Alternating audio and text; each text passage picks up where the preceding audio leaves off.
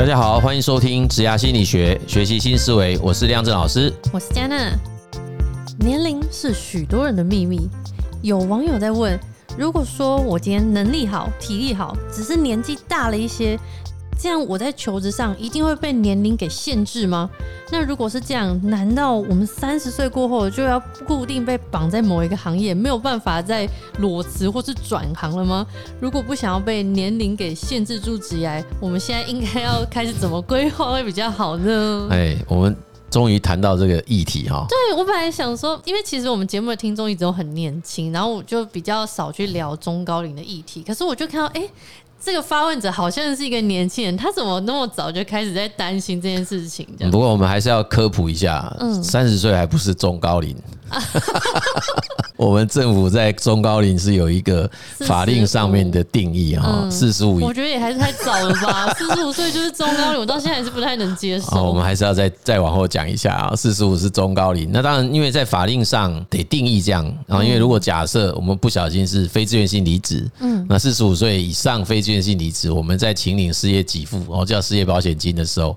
它其实是会比四十五岁以前来的有一些不同的对待啦，是比较好吗？啊，我们本来一般来讲是可以领六个月的失业保险金嘛，就是过去你在失业前投保薪资集聚的六个月啊。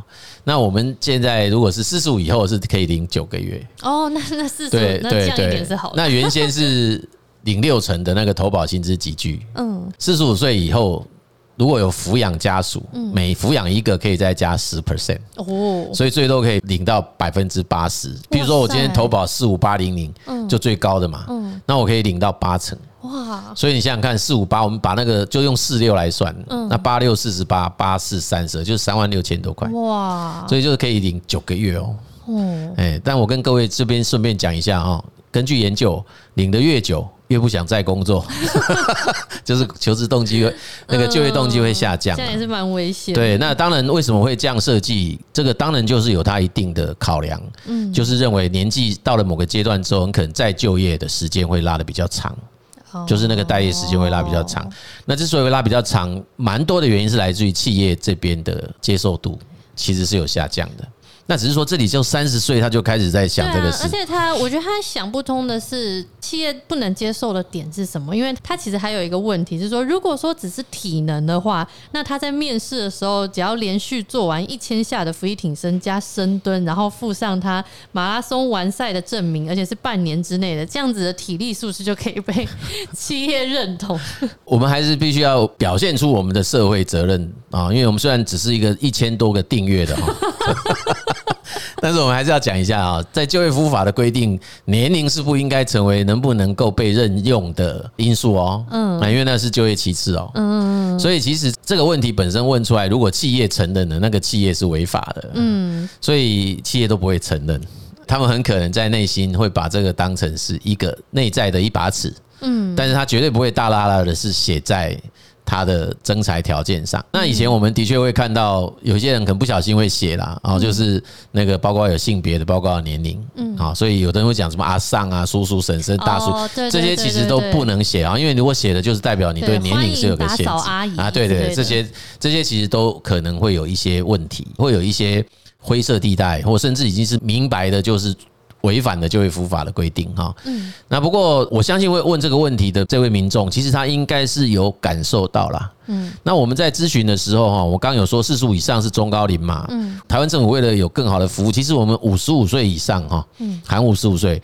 他有一个叫银发人才资源中心的，哎，或者叫银发人才据点的。哦，所以各而且最近因为就服站的概念，呃，其实它就是比较会是职涯发展中心的，就它基本上呃不会像就业中心说那么明白的做就业媒合，但是它这里面会是其中一个业务。了解。啊，不过它会更多在于一个到了这个生涯阶段的对内外层次的探讨跟辅导，还有协助。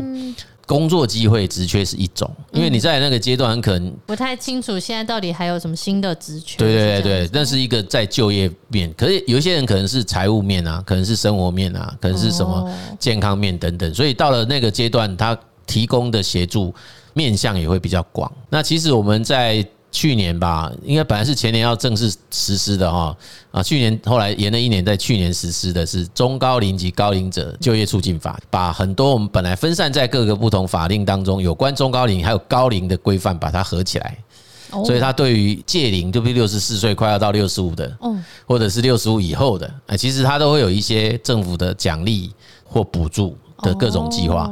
那现在甚至于那个高龄再回任的。啊，他其实已经再往前延伸到四十五岁啊，哦，对，四十五岁，他也认为你可以把它适用这一个计划里面的哦，可能来这边回公司或或到某个公司，对对对，去当顾问什么，他也会可以可以申请到他的这个顾问的终点费补助，甚至里面也规范了说，哎，假设一间公司里面年龄相差可能十几岁以上，嗯啊，两种不同世代的一起工作，这个叫青银共创，或者叫青银共荣，嗯，哎，他也可以去申请比赛。也就是 对去，哎对对对，就去去比赛说，哎，我们公司就很棒。我们看，我们可以让这些不同年龄世代的人可以一起工作，然后会有评审来评说，哎，这是一个比什么？哎，就是跨世代组织啊。哦，对，所以其实我要讲这么多，是跟大家讲，因为整个时代的演变哈，就是现在的职业生涯的样态已经跟以前改变很多了，所以所谓的年龄。这个议题，嗯，要用不同的角度去看它，嗯，好，那对于企业来讲，它终究得面临到，很可能我不太能够再源源不绝的取得我自己期待中可能相对年轻世代的这种人力资源，嗯，所以他一定会开始要重新去盘点他自己工作的内容，嗯，然后以及他在人力资源政策上面，是不是一直还仍然只能用相对年轻的工作者，嗯，好，那稍微有一点年纪或资历的。是不是我们公司也要开始认真思考，要聘用他们进来？嗯，那进来之后，这边他有讲到说啊，什么体力呀？对啊，体力会是一种限制吗？因为如果说，假如说他就是体能保持的很好，看到年纪，他的履历还是在第一关就被刷掉了。那有没有什么其他的方式可以让这一类型的求职者他有一些突破点？对，就不要写年龄，是可以的，对不对？自己自制履历表啊。就不要写年龄。那制式的，譬如说人力银行到现在，它仍然是必填资料。哦，我的印象啊，它应该都有打星号的，就是那些应该是没办法不填。哦，那企业那边有些在自己官网上面的，它通常也会把这个列为必填。但是我都会建议很多求职者说，自己要准备自己履历啊。嗯，那你自己准备自己履历，我们现在用很多平台所提供的那个一页式的，就不一定要放。对啊，你不一定要把自己的出生的资讯放进去。那当然，前提是我也觉得跟工作内涵有关。如果那个工作本身就是极度消耗体力，嗯，你很难要求企业不看体力啊。也是啦，你连政府在找那个，我们不是有某些工作，它是需要你去你搬东西，对，需要你去抬东西、搬东西，然后要跑步要干嘛？那当然，有些人觉得说，哎，实际工作上好像也不会啊，不用啊，因为他们还是有辅具啊，有什么的。可是。就变成说他们是录取的人远远少于考试的人嘛，嗯，所以他在招募或甄选的流程上势必要设计一个客观的标准。哦，然后我才有办法说啊，那你就跑比较快的，我就先任用你；那可以提比较重、跑比较久的，我就先任用你。嗯，那是一个相对大家不会有争议的标准，不然我就只能说我喜欢你，我看你顺眼，我看你什么东西。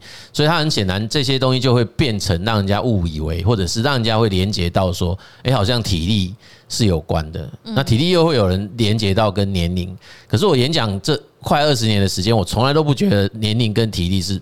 必然的关系。对，有些人年纪轻轻，身体就很、啊、对啊，虚的成什么样子的都有了。那我们有看到很多年纪相对比较对啊，然后他的状态是很好的，嗯，他还可以跑步，可以干嘛的？比你比一般的其他二三十岁、三十岁好太多都有可能。对啊，所以其实如果真的那个工作是需要体力活，嗯，那体力就会是一个工作必要条件啊。哦，就是还是要看那个工作，它到底它的具要具备的条件是什么？对，那你说都在花脑筋的，结果你弄做。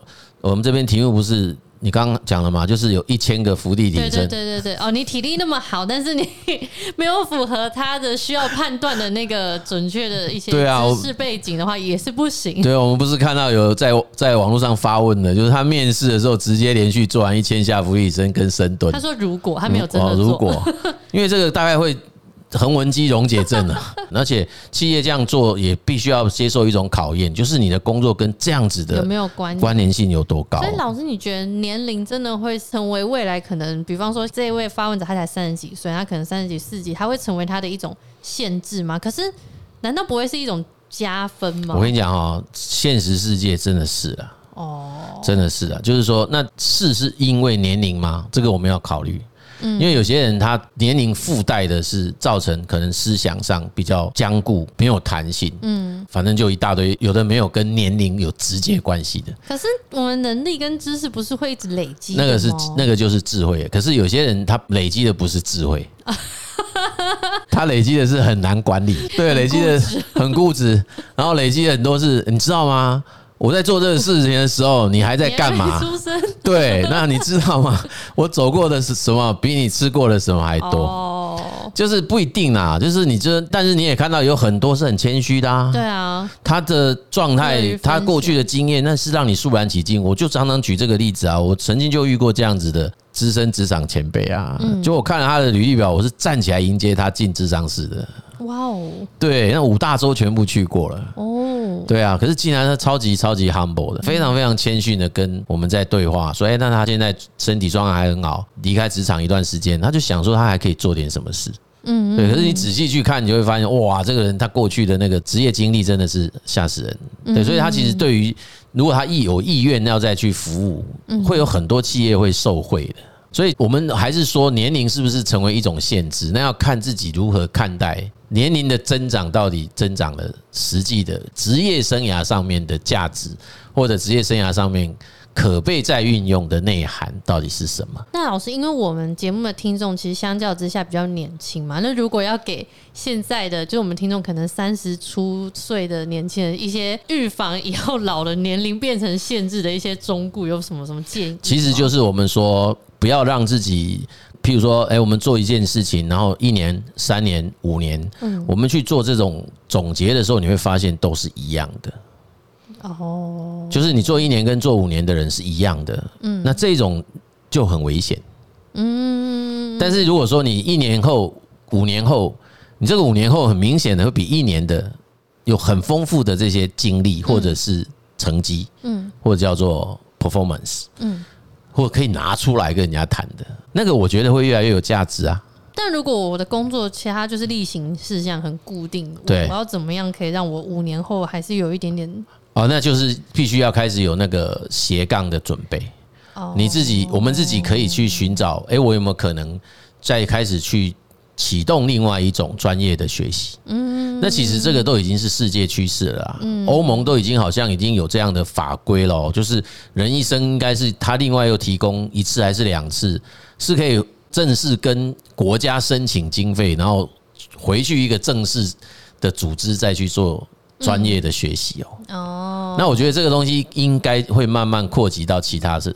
世界上的其他角落了。嗯，就是如果你现在既有的工作没有办法让你有一个好像不断进步的一个曲线的话，你就必须要去发展其他的。对啊，对啊，而且那个技能不见得说一开始就很工具性，说它一定可以在工作上是什么的。那假设派上用场也 OK，因为我就是让自己多一点体验。对，还有我会保持这个人他持续有办法 input 新东西的这种习惯，还有那个空间呐。嗯，哎，一旦我们把那个封闭了，其实你可能有一天你要启动它会很困难。哦，真的，对不对？因为我们没有那个习惯，没有持续在接受。对对对对对，要我从零零，然后对对对对，所以我们说，其实台湾政府真的做的很多了，因为它在我们的就业保险里面有包括连训练都有进来嘛，对不对？所以三年七万的这个，很多人到现在我在演讲的时候，还有一些职场工作都超过十年，他都不知道有这样的。福利可以用哎，哎，就是他还是没有真的去善用每每三年有七万块国家补助的训练发展的费用，学习发展的费用。这个是也是中高龄吗？没有，全部只要有劳保。哈，显然我们加纳好像也不知道。什么？我三年有七万可以去学习？每三年哦，每三年就有七万对，然后他学什么？就是在政府核准的这些课程内，它其实是有一些认证的过程。哦，那这些机构当然都是经过什么 TDQS 啊，或者是政府认证。那他开出来的课程。就会进到那个产业人才培训的计划内。那会有在职的，也会有那个叫职前的嘛。那所谓职前就是我们失业的状态，我们去参加的。那现在包括还有年轻人什么数位兼并计划，那些都是类似的。但是年轻人他那个计划，因为可能我没有劳保足够的年资，所以他可能就会让自己要付一点钱。嗯，啊，他但是比起那个课程本来要付的钱都少很多。但是职场工作者只要有足够的投保年资，每三年内就可以用到七万块钱的，就是叫训练发展的经费。嗯，那这些课程，这些开出来课程多半会收。十到二十 percent 的学费，大部分都收两成啦，大部分就让你至少不要收免费，你都不来，或是报名，通常会有一个自付额啦，自付额。那呃跑跑掉这个不会啊，因为我们一开始报名，一旦被接受了以后哈，你资格符合被接受了，其实要先把学费全额缴清呐。那你结训的时候再去申请，对，才会去申请再还你。那这中间会有一些程序，但多半办训的机构会帮忙申做这些这资格认定跟申请的流程。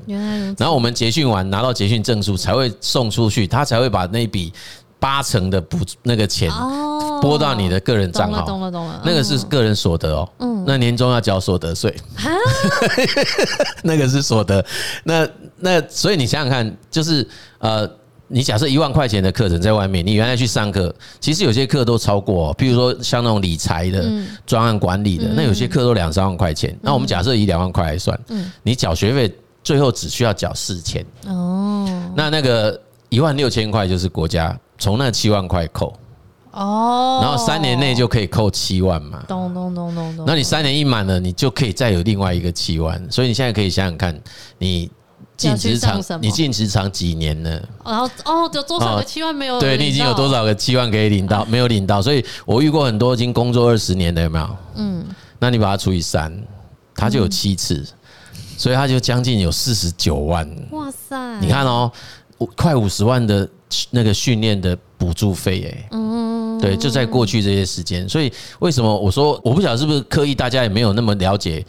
是因为我们也很怕大家去领，是不是？我觉得，因为可能在这个阶段，就是呃，我们听众那几年纪间工作就已经够具有挑战性跟忙碌了，所以可能还没有想到说，哎，我这个闲下来的时间是不是要去？而且他的他的课大部分就是日常，也可以在假日哦，所以他的课程很多。那以前我们那年代的课就很不 OK，因为那课有的很旧，啊，跟不太上那个职场的发展。嗯，现在的课程几乎。都非常棒的哦，而且有很多确实就是会跨自己的专业，嗯，譬如说很鼓励大家一定现在人一定要学理财嘛，嗯，所以它上面也有那种真正的未来你都可以去考 CFP 的课程，哇塞，对，就一阶段一阶段慢慢去把它上起来，因为我有朋友就是在某某机构把这些课全部都修完，嗯，而且他就是只付两成，他就入，他是他是几乎每一年都会安排，都会去排这个，对，那我也有，嗯，我们也辅导过那个。民众，他就是在那种课去考到导游领队证，嗯，考到然后参加什么剧本班什么班，哇，他们真的上的多精彩啊，很丰富啊，摄影的也好像也有，就是有很多。那现在网络行销有一大堆人就是上那个课啊，然后烘焙的啊什么，反正他就是你是你是那个职在职中的，他有在职中的课，嗯，因为你不能影响到上班嘛，嗯，那职前的就是全日制的。他就是会从礼拜一到礼拜五这种课，然后可能会是两个月、一个半月或者是两个月等等的，他就比较长。对啊，那你如果是那种属于待业中，在参加职训都还有职训津贴呢。哇塞！然后又提早就业，还有个奖助津贴呢。嗯，其实我们这些相关福利真的是很棒，很完善。哇，这一集变成提供给大家很多这些。对啊，所以你说你刚刚讲说年龄，那我觉得年龄是一种大概跟所有我们讲的。我们刚刚联动那几个，就是他的专业能力、知识、体力等等的。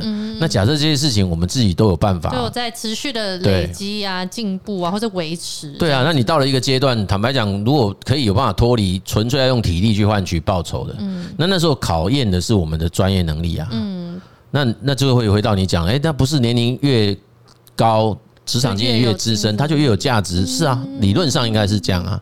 那现在只是说很多企业它会。觉得说，哎，我之前可以用到年轻人，为什么要用到年长的？嗯，那就不好管理啊，就是啊，讲东讲西一大堆有的没有。可是这个事情一旦都改变了，就大家的观念也不再是如此了。嗯，那整个人力资源市场的需求跟它的氛围也改变了，那其实这个状态就会跟以前完全不一样。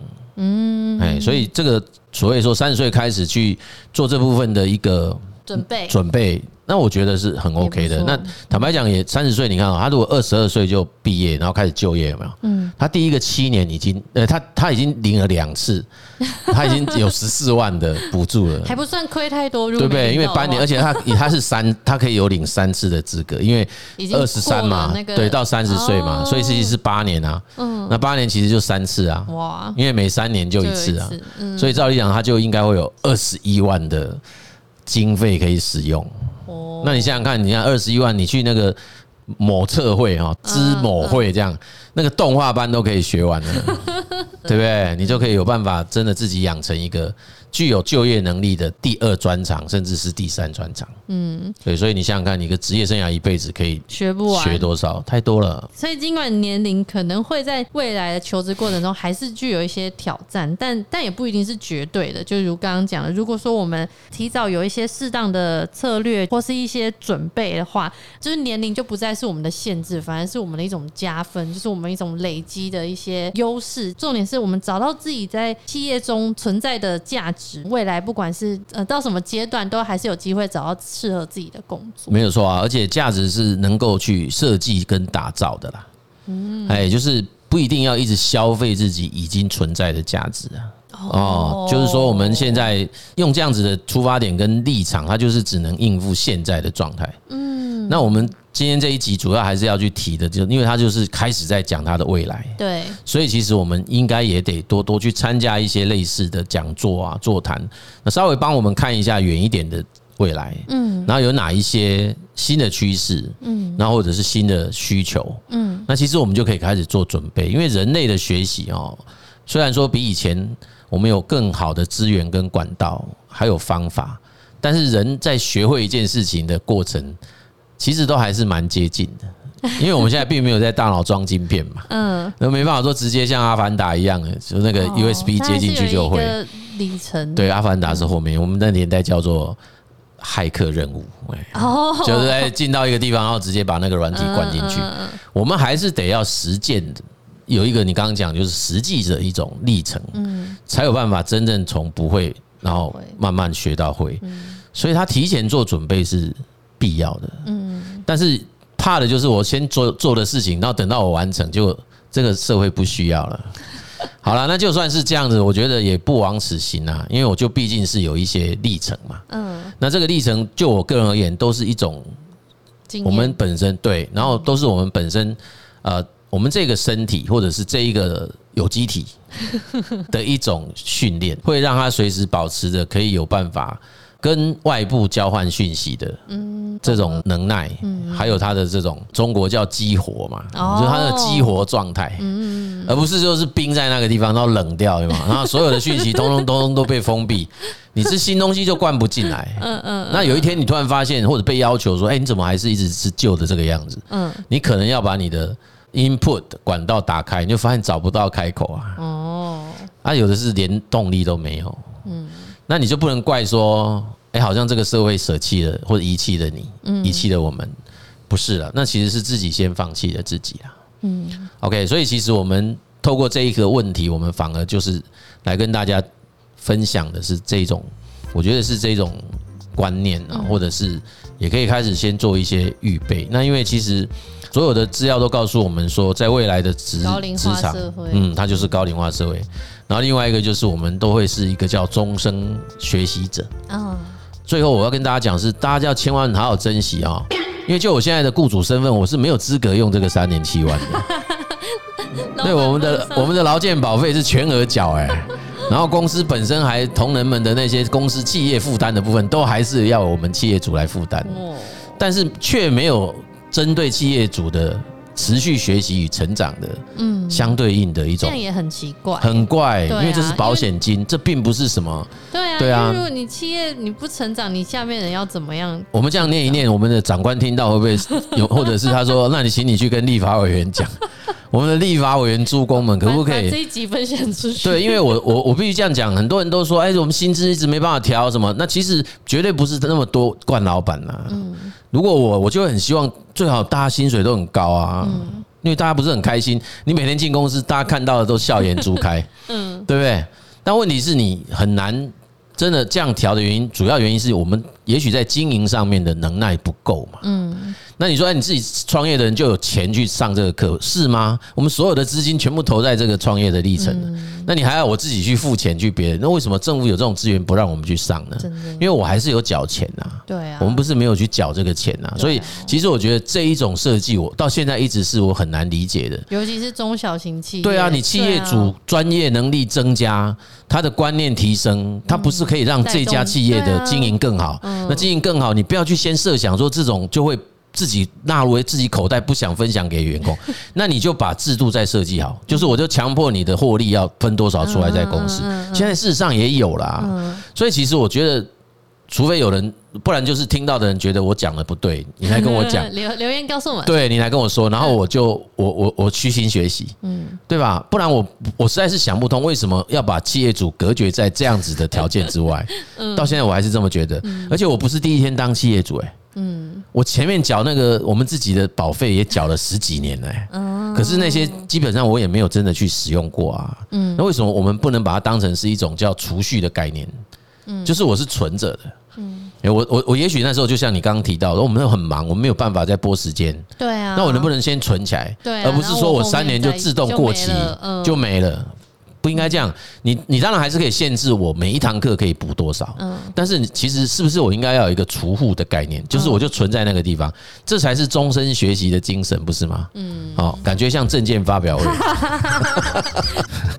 好吧，那我们今天这一集，诶，引起我很多的想法啦，很想跟大家分享。所以发问这个问题的朋友们，不用担心，其实只要开始启动所谓学习的历程，我不觉得需要那么担心这个所谓年龄所造成的负面影响。关键在自己有没有好好的去规划年龄成长过程当中职业能力的提升。没错。OK，那谢谢各位的收听。也希望大家可以踊跃把我们的节目分享给需要听的人。如果你有任何的职涯上面碰到的难题，也欢迎留言告诉我们哦。好，职涯心理学，我们下次见，拜拜，拜拜。